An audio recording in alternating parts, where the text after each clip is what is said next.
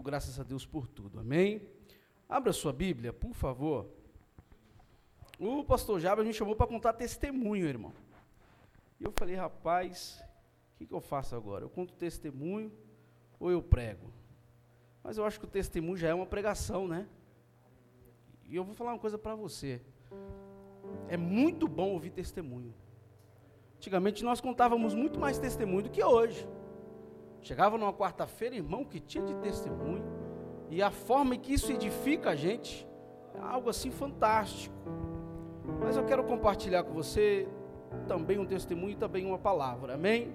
Que ela é a mais importante aqui. Pode, pode ficar sem o fundo, viu, varão? Pode ficar sem o fundo. Tá bom? Pode descansar isso. Vou te dar um dia de folga hoje. Tá bom? Glória a Deus. Atos dos Apóstolos, capítulo de número 9.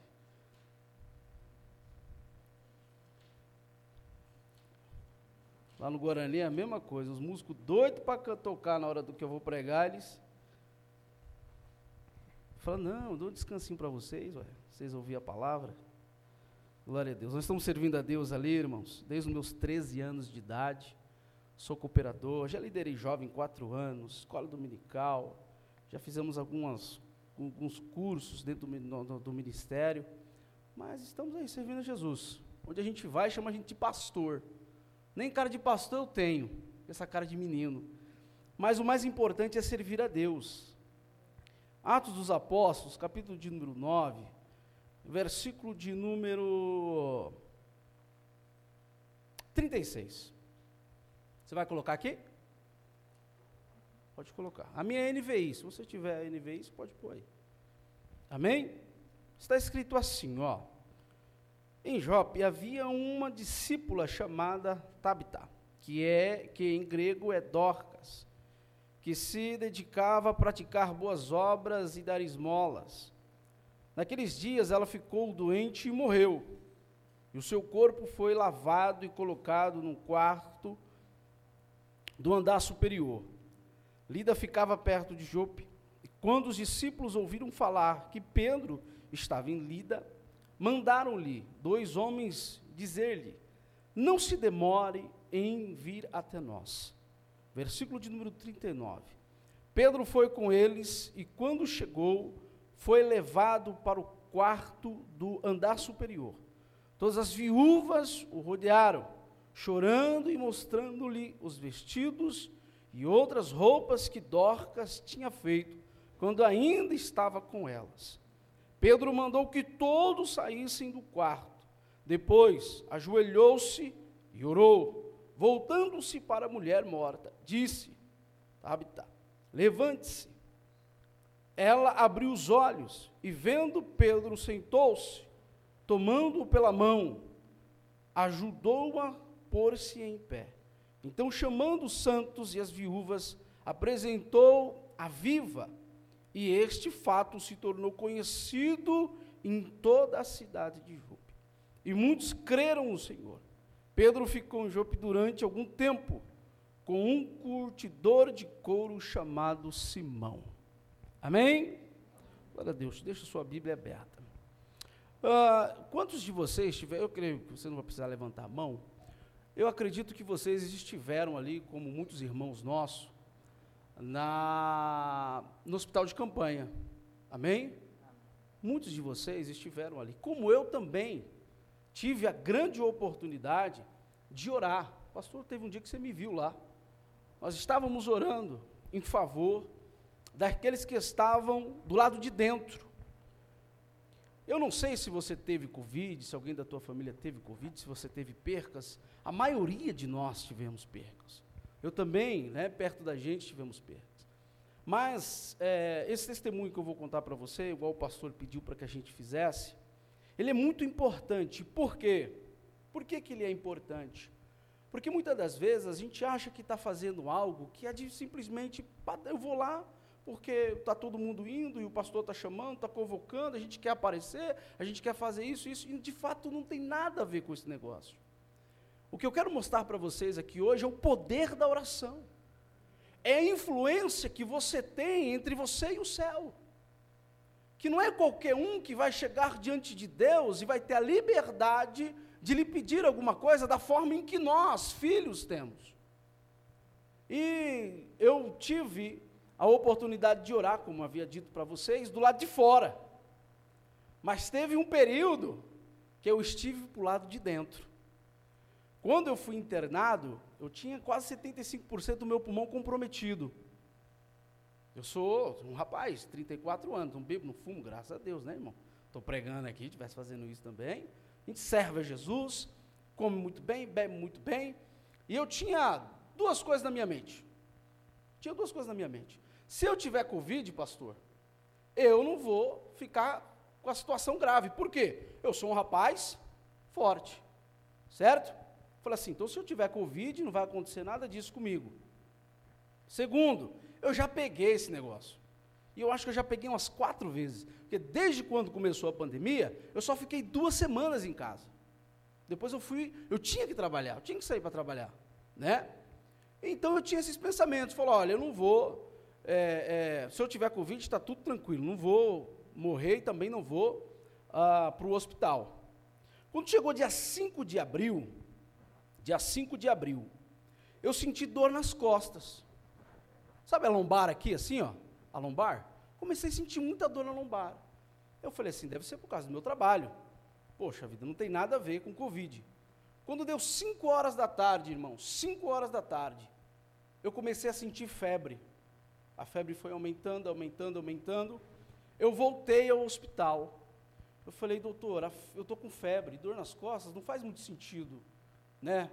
Tudo bem que eu tenho um trabalho repetitivo, mas não faz muito sentido. Ele falou assim, você vai tomar esse remédio e esse vai para a tua casa. Irmãos, diante de Deus, quando eu dormi, eu, eu tentei dormir na verdade, e chegou no dia seguinte, tudo em mim doía. Mas de uma forma assim que eu não consigo explicar a vocês. Osso, é, músculo, eu, eu não era ninguém ali. E aquela febre não ia embora. Foi o primeiro dia com febre, o segundo dia com febre, o terceiro dia eu voltei lá. No terceiro dia também estava com febre. A doutora olhou para mim e falou assim: Olha, vamos tratar como você tivesse com Covid. Tudo bem? Eu falei: Tudo bem, vamos tratar como se eu tivesse com Covid. Me deu lá os remédios padrões, eu voltei para minha casa. Quarto dia com febre. Quinto dia com febre. No quinto dia eu voltei novamente. Quando voltei, o doutor falou: Quantos dias faz que você está com febre? Eu falei: Estou no quinto dia com febre. E muita dor no meu corpo, muita dor. Tudo em mim doía. Mas eu não tinha tosse, coriza, nada disso. Chegou no quinto dia, ele pediu um exame. Eu falei: Doutor, mas poxa, esperar um pouquinho mais, aí é capaz de a gente não ter mais oportunidade. Ele falou assim: Vamos esperar o resultado. No sétimo dia, você vai no posto faz o exame, vamos ver se dá positivo ou negativo. Sexto dia com febre, sétimo dia com febre. Fiz o exame, no oitavo dia, fui pegar o exame negativo. E mesmo ainda assim com febre. Chegou o nono dia com febre. O décimo dia com febre. Aí, irmão, já não conseguia mais levantar. Eu não conseguia mais. E eu orava. Eu orava. Falar, meu Deus do céu, o que está acontecendo comigo? O meu, as minhas costas aqui, irmão, doía demais. Chegou no nono dia, eu já comecei a ter alguns pensamentos. Eu fui no décimo, no nono dia. Me levaram novamente ao hospital, dessa, dessa vez eu não tinha tanta força para ir. O médico disse assim, ó, vamos fazer um raio-x?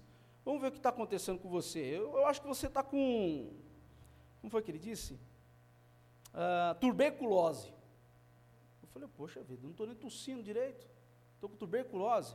Eu acho que você está com tuberculose. Eu falei, tudo bem, então vamos fazer um exame. Fez lá um exame de, de raio-x, olhou para mim e disse, rapaz, aqui eu não consigo diagnosticar nada, está feio o seu pulmão. A gente precisa de, um, de, um, de, uma, de uma ressonância aí, um, né? Preciso internar, tomografia.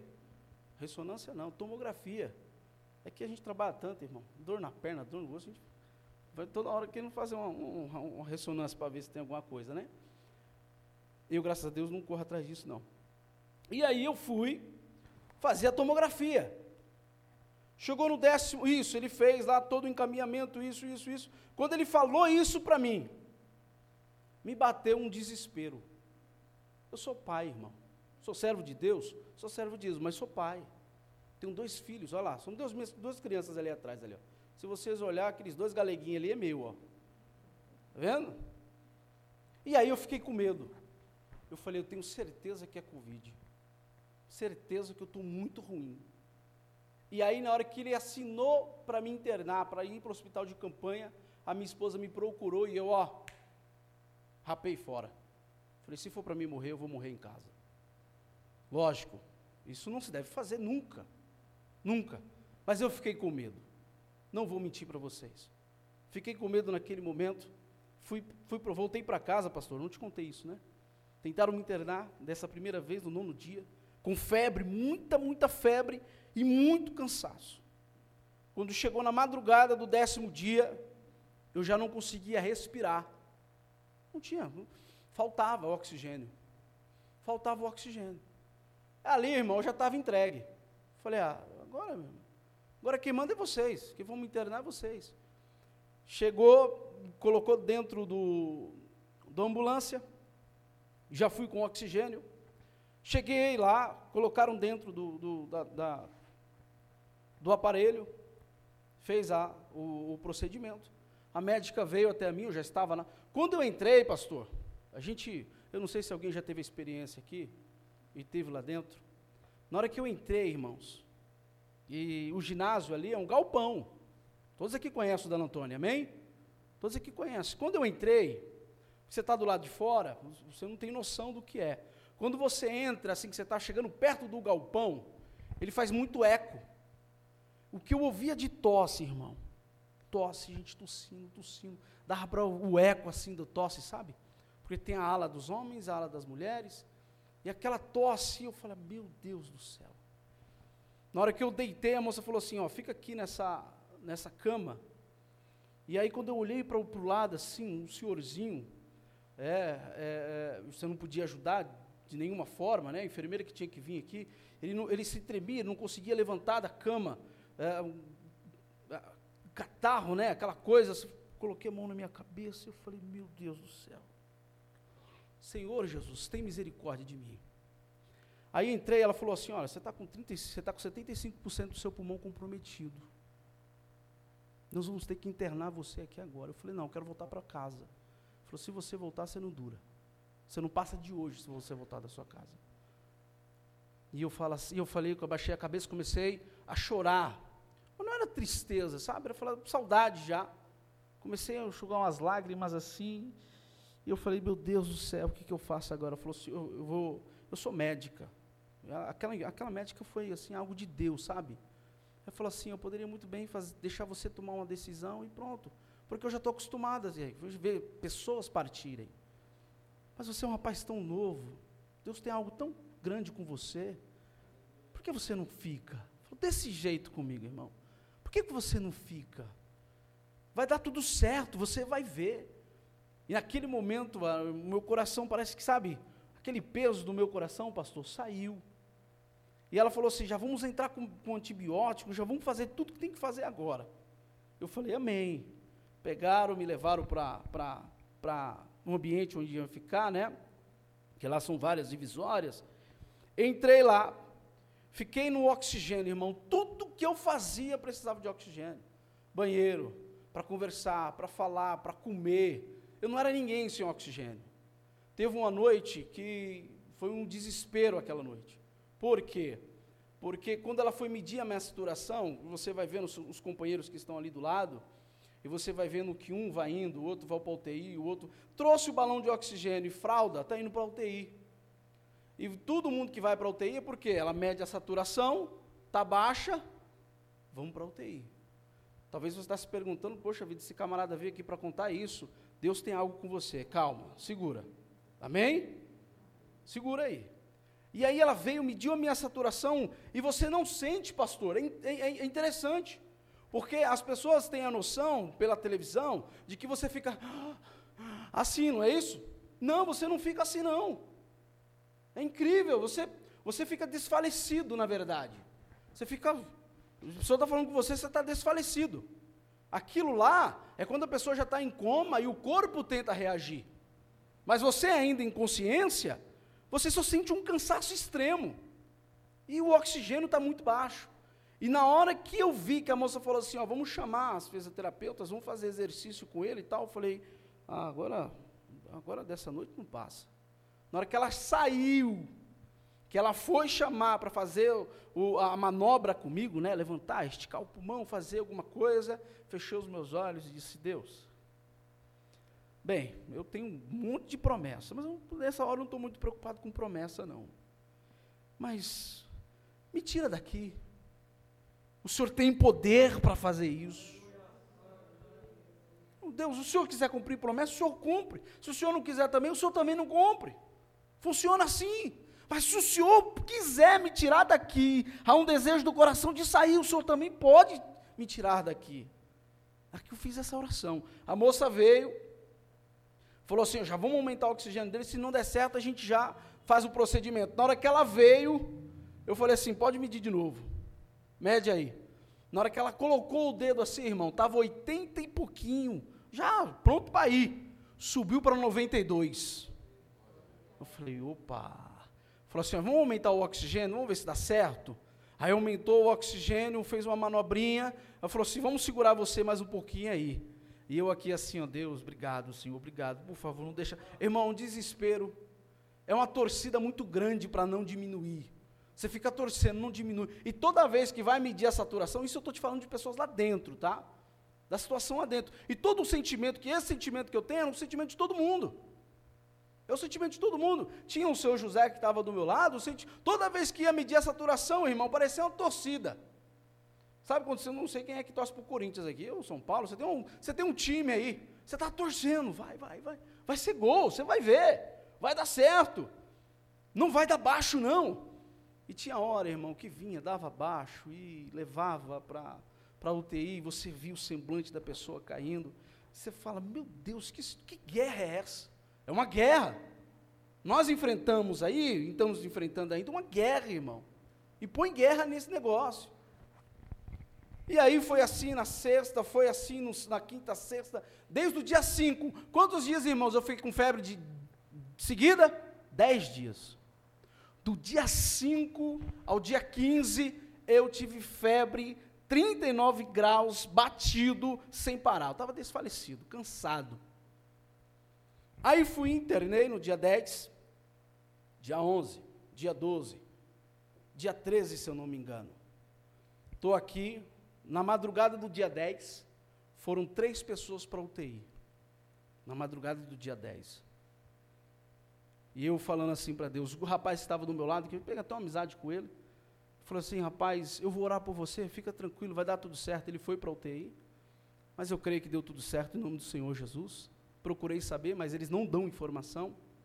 Mas orei pela vida dele. E aí, quando chegou na madrugada do sábado, que eu fiquei. Uh, uh, eu vou dizer algo para vocês, irmãos, assim, que talvez é o que mais mexe comigo, é o que mais mexe comigo. Em nenhum momento, pastor, nenhum momento, é, é, é, eu chorava lá dentro já, lá dentro já, eu chorava assim de tristeza, sabe? Não. Depois que eu internei, que eu fiz o procedimento, eu deitei lá na maca e fiquei, em nenhum momento, olhando nos olhos de vocês, em nenhum momento eu chorei de tristeza. Em nenhum, e olha que eu chorei, viu? botava o cobertor aqui e chorava.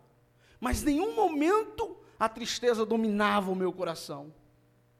E todas as vezes que eu chorei, foi no momento que eu começava a cantar um hino dentro de mim, em adoração ao nosso Deus. Irmão, quando eu lembrava que eu, se eu morrer, eu falava isso para mim mesmo, e eu conversando com Deus, eu falava: Deus, se eu morrer hoje, eu estou no céu. Certeza da salvação. Então toda vez que eu lembrava do céu, eu chorava. Toda vez, irmão, aleluia, que eu começava a glorificar a Deus aqui e, e começar a cantar, sabe? Um hino que eu cantei muito lá era a Ditosa Cidade, porque é um negócio meio psicológico. Falou, meu irmão, estou pronto para ir morar no céu. Oh, irmão, que você tenha certeza da salvação aí no teu coração. Oh, aleluia, que você tenha certeza, aleluia, do salva, da salvação aí no teu coração. porque ninguém sabe, irmão, o momento, o dia que pode acontecer alguma coisa com você. Mas de uma coisa nós temos que ter a certeza 24 horas: é que se ele voltar para mim e para você, nós estamos prontos a ir morar com ele. Oh, aleluia! Quantos podem dar um glória a Deus e aleluia por isso? Pode acontecer qualquer coisa, acidente, batida de carro, moto, onde você estiver, o avião cair, qualquer coisa. Isso pode acontecer comigo e com você. Mas a diferença daquele que serve a Jesus é a certeza que ele vai morar na Nova Jerusalém. Oh, aleluia! Glória seja dada ao nome do Senhor Jesus. E quem é servo de Deus sabe disso. Oh, glória! E naqueles momentos que eu chorava, aleluia, as enfermeiras olhavam para mim assim, você é crente? Eu falei, ô oh, meu irmão, estou pronto para ir morar na glória. Se ele vir aqui me buscar, eu estou pronto para ir lá. Aleluias. E aí eu chorava, eu dava glória a Deus, eu dava aleluia. Aí enxugava as lágrimas, a médica vinha, falou, toma um pouquinho de água. Tomava, irmão, eles davam muita água, viu? Você que não tem costume de beber água, então pega esse costume. O que mais eles colocavam para a gente fazer era beber água. Eu vou até aproveitar. Ó. Beba água. Então eles colocavam lá um litro. Às vezes eu nem tomava um litro, colocava outro. As enfermeiras vinham e falavam, irmãos, é, eu não estou aqui para fazer isso, nem preciso. tá? Mas lá no hospital de campanha eu fui muito bem tratado. Muito bem tratado. Os enfermeiros, os médicos, o pessoal da limpeza, o pessoal da comida, Melhor do que convênio. Melhor do que convênio. Lógico, o ambiente não é dos melhores. É muito frio. É um galpão. Muito frio. Irmão, pernilongo até umas horas. Se você não morresse do Covid, você morrer de raiva. Falei, misericórdia, irmão. Colocava o cobertor por cima assim para dormir e eles entravam, eles conseguiam entrar. falei, misericórdia. Mas não tem o que fazer, né, irmão? É muita gente. Né? Ah, é público, a gente não tem muito o que fazer, mas o tratamento perfeito, maravilhoso. E eu dei glória a Deus por isso, né? A gente sabe que tem convênio que, infelizmente, é, eles não têm humanidade, muitas das vezes. Ficam guardando remédio, com medo de gastar. E o público não, irmão. O que tinha que gastar, gastou e cuidou da gente muito bem. E nessa madrugada do sábado, que foram três pessoas, né, dois senhorzinhos, o senhor que estava do meu lado, eu, eu disse a Deus, Deus, eu, como é que vai ser esse negócio? Eu estava lá orando, estava lá fora orando, e agora eu estou aqui dentro. Olha só, irmão, que coisa, hein? Uma hora você está enfermo, a pessoa ora por você. Outra hora você não está enfermo, mas Deus quer usar você para usar para orar por Ele. Você está entendendo esse negócio? Que a gente não pode ficar parado.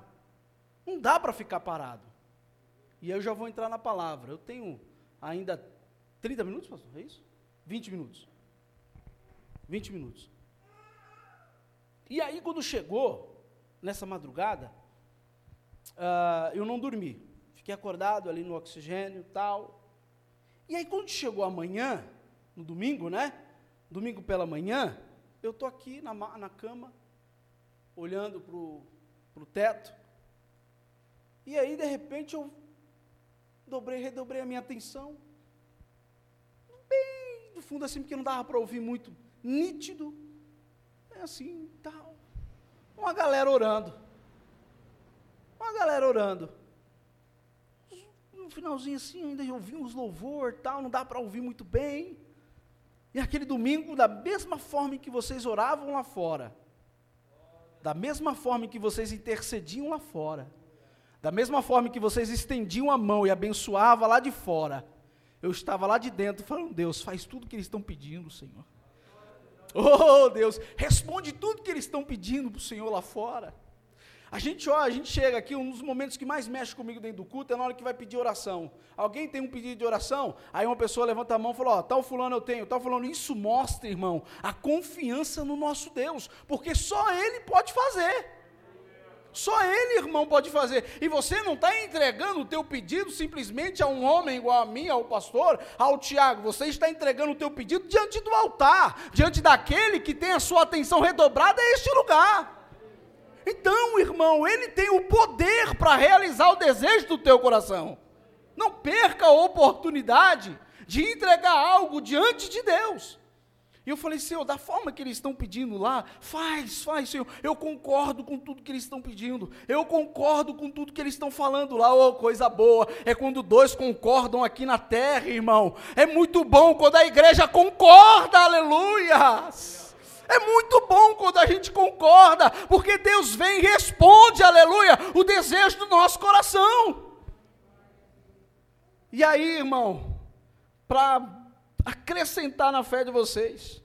Naquele domingo, naquele domingo de manhã, em que vocês estavam orando lá fora, e eu concordando lá dentro, quando deu 10, 11 horas da manhã, a médica veio, a médica principal, a que vem dar todo, um, todo o processo, ela veio e disse assim: Tiago, vamos tirar você do oxigênio. Era para você ter dado um glória a Deus aí, irmão. Tiago, nós vamos tirar você do oxigênio. Falei, é mesmo? É porque não, você está melhor. Você está bem, você está melhorando. Falei, mas a moça falou que eu ia ficar com oxigênio até terça-feira. Não, não. Você já está bom, vamos tirar o teu oxigênio. Vamos medir sua saturação para ver como é que está?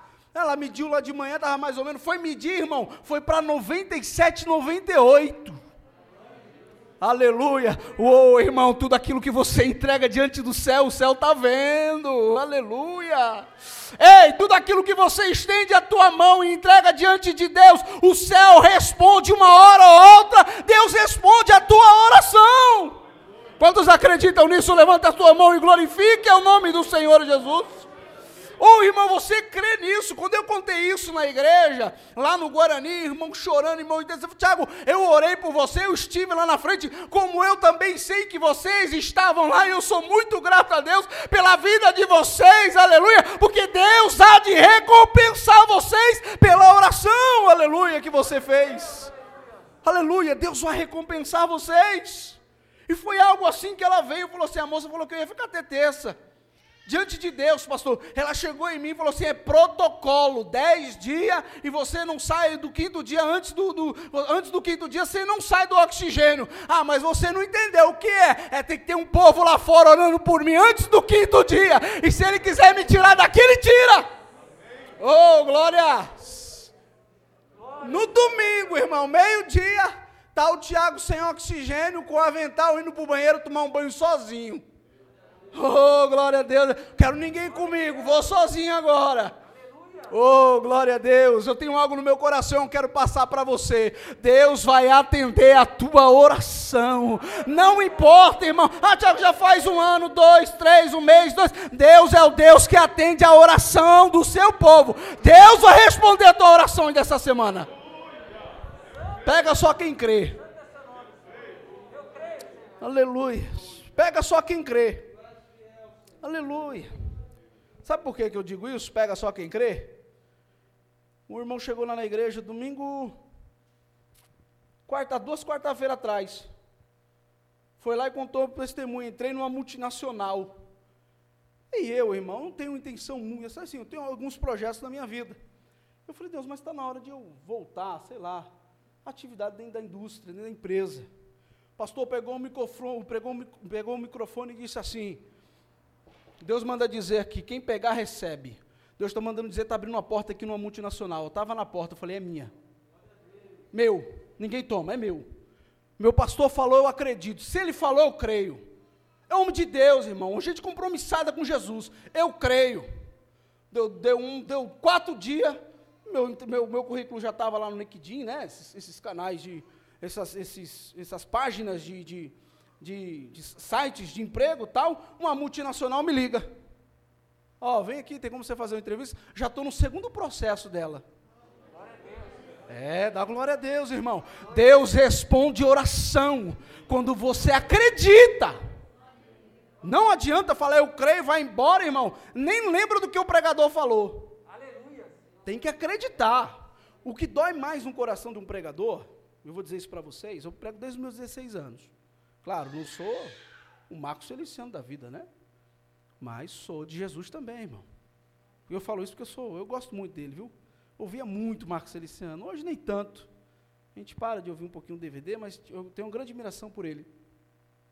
E quando a gente coloca isso no coração, é porque o pregador vem aqui, o pastor vem aqui, esguela no domingo, soa, fala, porque às vezes, irmão, você acha que é fácil vir aqui falar, né?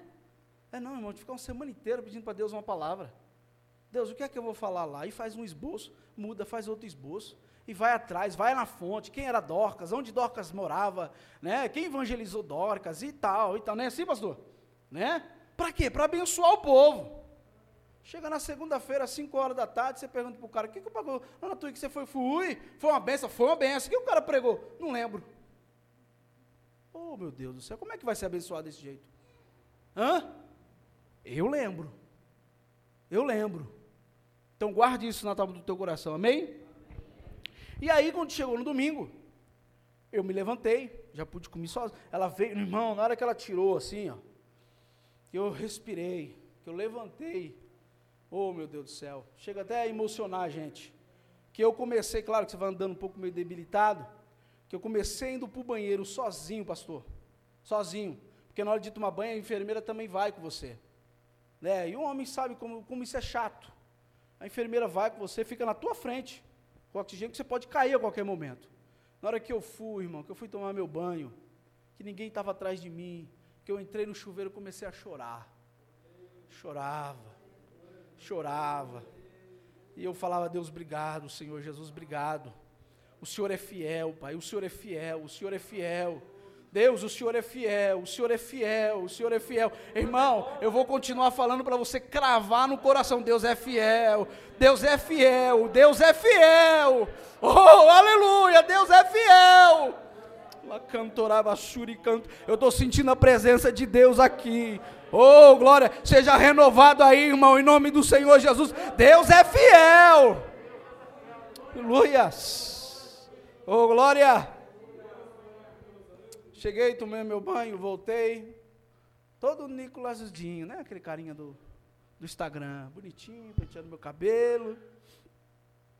Cheguei, sentei. O moço olhou para mim. Falou: Você está bem, Tiago? Estou bem.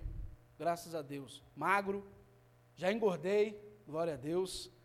Perdi aí em torno de uns 10 quilos, irmão. 10 quilos perdi.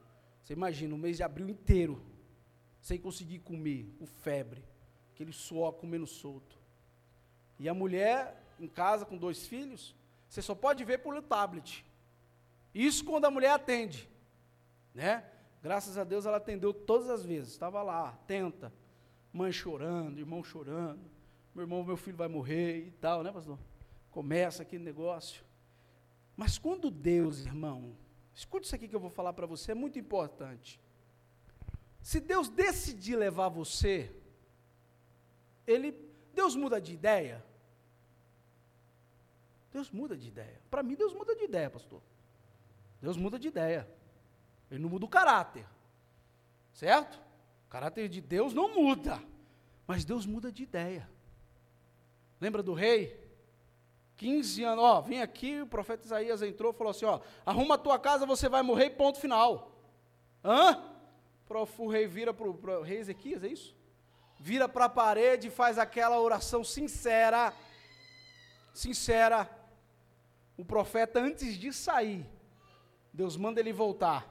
Fala que eu estou acrescentando mais 15 anos de vida para ele. A tua oração às vezes faz Deus mudar de ideia. Amém? E ali, irmão, praste, ela falou para mim: não sai antes do décimo dia. Tem que ficar. Só os antibióticos é sete. Então, antes dos dez, você pode estar aqui 100%. Mas antes do décimo dia, você não sai. Chegou na, no quarto dia, a enfermeira veio para mim e falou assim: Tiago, não sei o que aconteceu, você vai ser transferido lá para lá para isso, faculdade ABC, não é isso? Fundação ali? É ABC, né? ABC, na oratório. Você vai para ABC. Eu falei, mas por quê? Porque, irmão, eu via um saindo, o outro saindo, o outro saindo, e eu ficando mais, eu e os, os velhinhos, né? E os velhinhos fortes, viu, irmão? A gente acha que os velhinhos é tudo, os velhinhos fortes, mas eu falei, rapaz, o senhor está mais forte do que eu. E aí eles começaram a, a, a, a sair, ter alta tal. E aí eu falei assim, ah, mano, eu tenho, eu, eu, eu tenho mais aqui mais uns, uns cinco dias, seis dias para frente ainda, né? Dá pro, depois de 12, 15 dias, nós vamos me liberar daqui. Você chegou e falou, Tiago, pegou papel. Não sei porquê, mas teu nome está aqui. Você vai lá para o ABC agora, para a faculdade ABC. Falei, é mesmo? Por quê? Você vai ter alta. Falei, eu vou ter alta? Faz quatro dias, faz cinco dias que eu estou aqui, mas não sei, você vai ter alta, vamos levar você para lá. Aí eu falei, pois agora vocês vão ter que me segurar. Agora vocês vão. Quando que é minha alta aqui? Acho que amanhã você já sai. Amanhã eu saio, amanhã eu saio. Então tudo bem. Então segura. Irmãos, tinha, uma, tinha um corredorzinho, porque lá é tudo divisória. Tá? Tudo divisória. Sabe, sabe o que é divisória, né, irmão? Aqueles, aquelas divisórias antigas. Tudo divisória. E tinha um corredorzinho. Sabe, eu chegou uma hora que sobrou um espacinho. Eu levantei, pastor. Eu levantei da cama. Né? Falei, o rapaz, vai onde, Tiago? Não, vou aqui, já volto. Segura eu, segura um tempinho aí. Fui para o canto. Daqui para lá dava todo o galpão. Daqui para lá, o corredorzinho assim, a saída para o outro galpão que era a UTI. Estendi a minha mão aqui, ó, e comecei a orar. Oh, aleluia! E tinha um corredor. E, o outro, e eu passava, irmão, pela porta e a galera ia me vendo. Eu passava para a porta e a galera ia me vendo. E eu aqui, Senhor Jesus, já que eu estou de pé, Senhor, cura, Senhor, começa a libertar, começa a salvar. Senhor, papai, já que o Senhor me levantou, agora segura, aleluia! Oh, irmão, eu orava uma hora, às vezes ficava ali orando, orando, ia, deitava, sentava, comia alguma coisa, lia a Bíblia, vai aonde? Eu vou orar de novo, voltava lá, aleluia, falou, Senhor, estou no barco com um monte de gente aqui, mas a partir de hoje ninguém morre mais, aleluia, Senhor abençoe, e começava a orar. E naquele dia, irmão, foi o dia que mais teve alta. Oh, aleluia! Não é, você não existe simplesmente por existir. Você existe para ser uma bênção na mão de Deus. Oh, aleluia. Irmão, pegue isso aqui em nome do Senhor Jesus. Você não existe para ficar comendo só arroz e feijão, não. Você existe para salvar, aleluia, trazer palavra de salvação, vida, cura, libertar. Você existe para servir o reino de Deus. Aleluia! Oh, glória. Quantos podem levantar a mão e dar glória a Deus e aleluia por isso? Oh Deus, eu sempre tenho dito a Deus isso, Deus, não me deixa nessa terra aqui, só comendo arroz e feijão, dormindo, concordando, não, me usa, me usa nessa terra, porque o que faz sentido a vida do ser de, no servo de Deus é fazer a sua obra. Amém? Quantos concordam comigo? Levanta a mão e dá glória a Deus, irmão. Isso que eu só estou contando testemunho. Você imagina se eu estivesse pregando. Estou brincando, irmão. Isso aqui é para honra e glória do nosso Senhor Salvador, Jesus Cristo. Eu não consigo, irmão, sabe, testemunhar calado, pastor. Não dá. Está no DNA, está no sangue falar que Jesus é bom. E falar que Jesus salva, que Jesus cura, que Jesus liberta. Esse é o teu, esse é o teu objetivo, meu querido.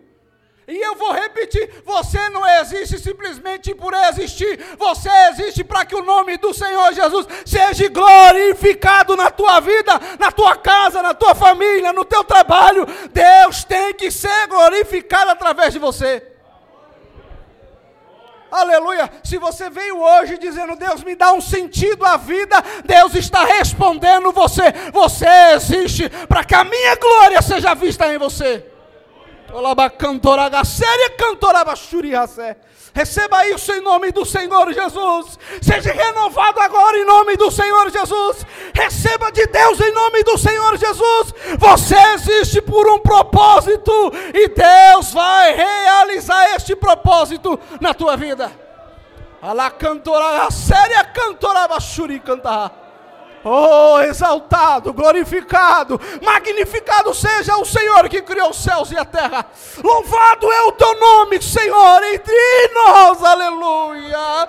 O Senhor criou, o Senhor fez, o Senhor exalta, o Senhor humilha, o Senhor mata e o Senhor ressuscita. Ele é o Senhor, o leão da tribo de Judá. Ele é teu Deus, é teu Senhor, é teu amigo mais íntimo.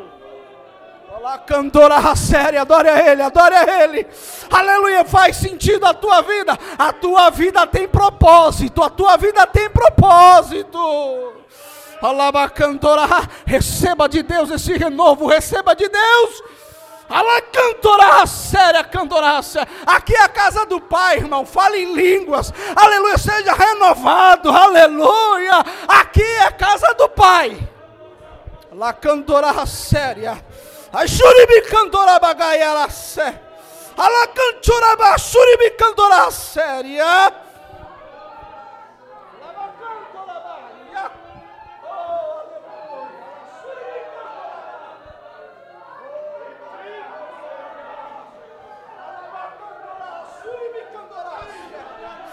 A igreja é tua, a igreja é tua, eu sou teu.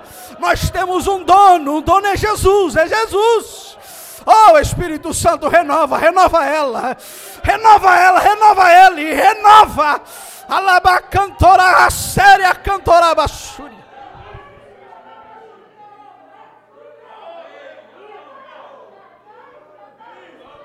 Tem renovo de Deus aqui hoje.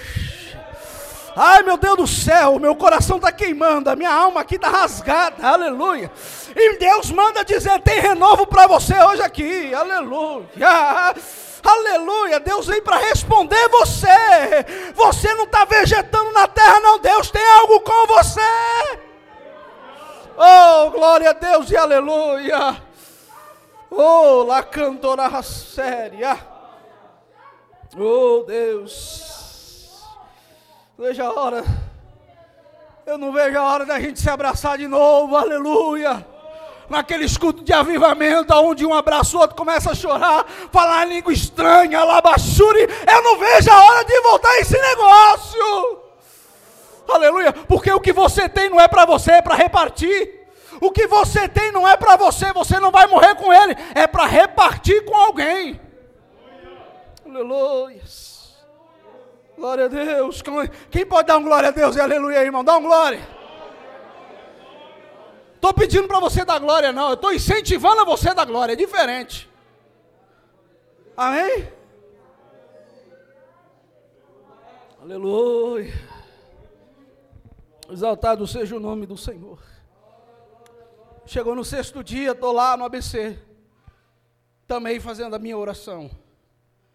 Falando de Deus Lembrando o apóstolo Paulo, quando estava ali em viagem, teve aquele naufrágio. Lembra, pastor? E ele disse na sua oração: é, Olha, tem, tinha duzentas e poucas pessoas dentro do barco. O barco havia se rompido, batido nas rochas. E ele fez uma oração e olhou para todos aqueles homens que estavam no barco e disse: Ninguém vai morrer. Foi ou não foi, pastor? Ninguém vai morrer. E eu lembrei dessa passagem lá dentro, e a minha oração, Deus, está todo mundo no mesmo barco aqui, ó. Mas ninguém vai morrer. Aleluia, ninguém vai morrer. Olha só, irmão, o poder da oração. Aleluia, vocês não foram ali em vão, não. Teve muita gente que saiu por causa que você orou. Foi por causa que você orou, irmão. Às vezes Deus tinha a ideia de levar. A igreja comoveu Deus, aleluia. Se tem alguém que comove Deus, é a igreja. Quem é a igreja? Sou eu e você. E ali fui, Deus me levou. Chegou, irmão. Foi, eu até postei aí no meu Instagram. É que eu não sou famoso, né, irmão? Mas daqui a pouco pode acontecer de eu ter um milhão de seguidores no Instagram. Pode acontecer, mas não tenho.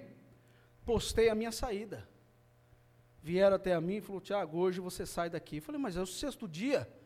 Eu falou, tá tudo bem com você. Você está zerado, Tiago. Você está bem. Eu nunca vi ninguém sair antes. Mas você vai sair. Você vai sair, desculpa. Você vai sair. E eu ali, irmão, doido, dava uma hora, dava duas horas. Falei, cadê esse homem, irmão, com essa cadeira de roda aqui não vem? Se for por causa da cadeira de roda, gente, eu vou a pé, não tem problema né? Porque é, de, é praxe também, você sentar na cadeira de roda e levar você. Eu falei, irmão, vou andando, não tem problema. Daqui até ali, oxe, para. E aí, irmão, nossa, glória a Deus e aleluia. Na hora que eu saí, irmão, que abriu a porta do carro, minhas duas crianças veio, abraçou.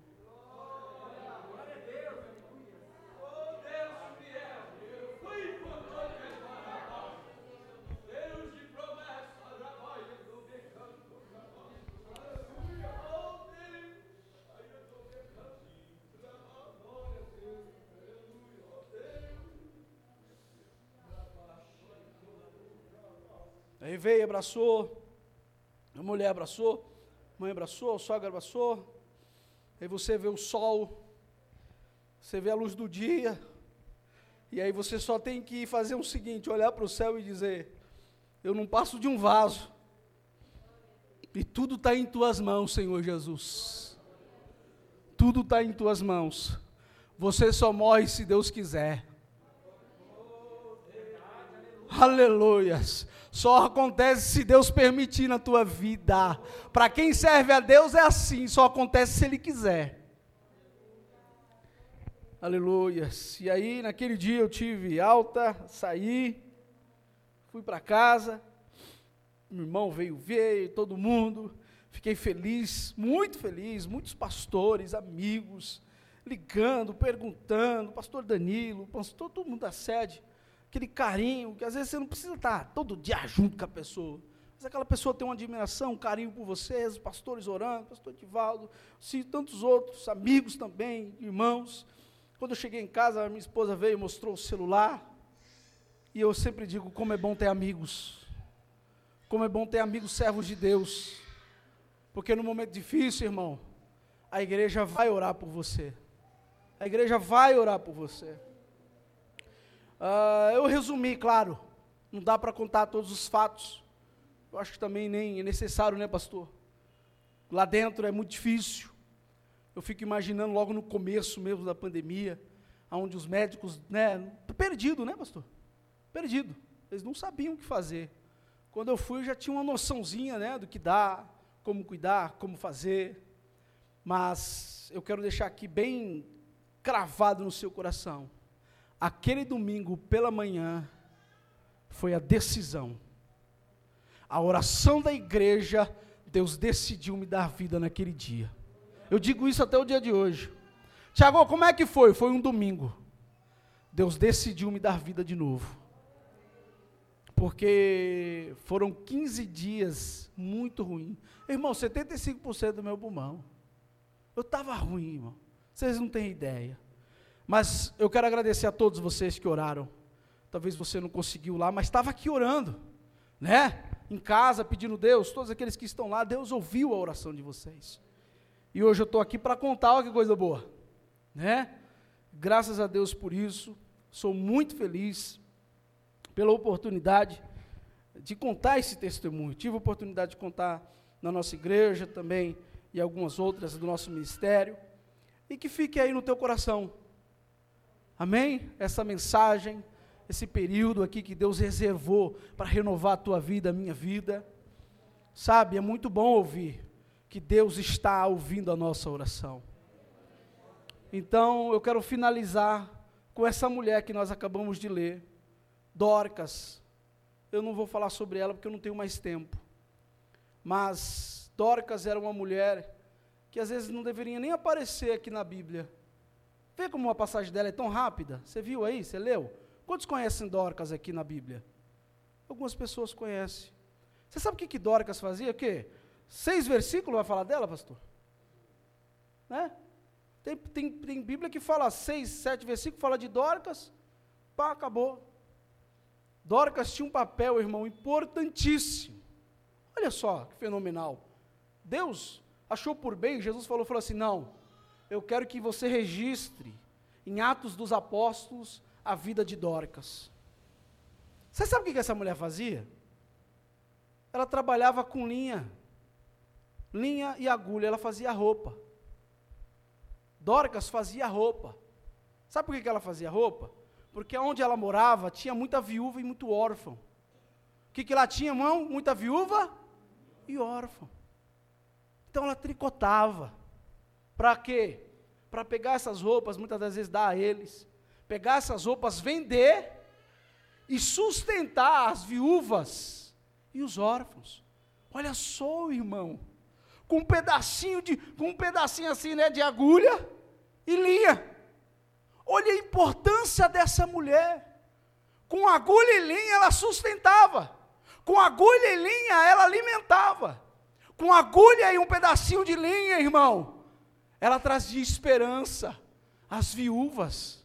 Talvez você está dizendo, Deus, eu não faço, porque se for para fazer tem que ser algo grande. Não! Deus conta com você, irmão, que tem só agulha e só linha. Vocês conseguem entender esse negócio ou não?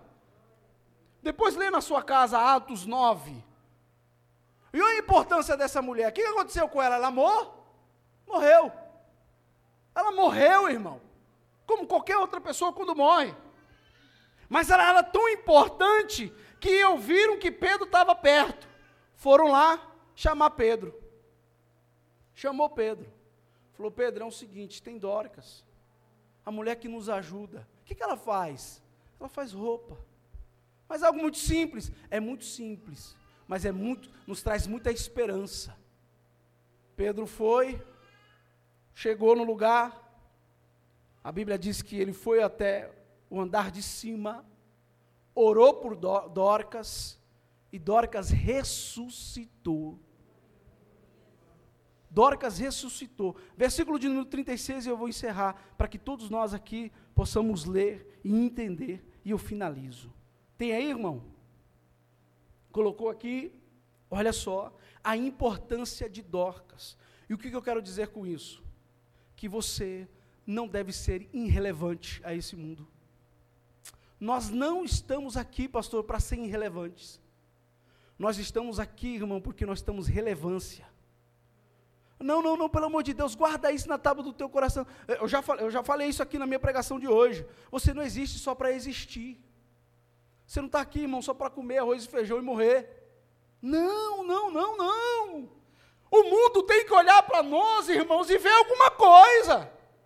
O mundo tem que olhar para você e falar: não, aquele camarada ali, eu sei que a linha e a agulha dele, aleluia, ajuda e salva muita gente.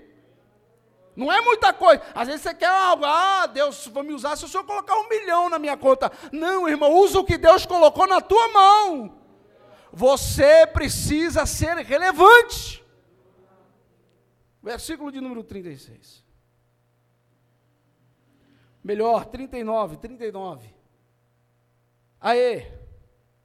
Pedro foi com eles, e quando chegou, foi levado para o quarto do andar superior.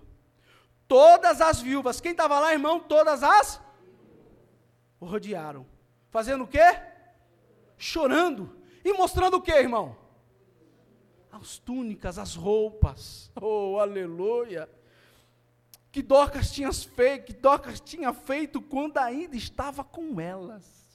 Está aqui, Pedro. Essa mulher é importante, Pedro. Essa mulher, olha só o que ela faz por nós aqui, Pedro. Aleluia. Essa mulher é uma mulher que tem um coração voltado a fazer a vontade de Deus. A Bíblia vai dizer, claro, os estudiosos dizem que ela foi, ela foi, quem ganhou ela para Jesus foi Felipe. Tem aí um estudo, claro, não dá para me pregar para vocês agora a respeito disso. Mas com uma agulha e um pouquinho de linha, aleluia, ela foi relevante na obra de Deus. Irmão, Deus abençoe vocês. Não exista por existir. Use a linha e a agulha que Deus colocou na tua mão, em nome do Senhor Jesus. Deus abençoe vocês.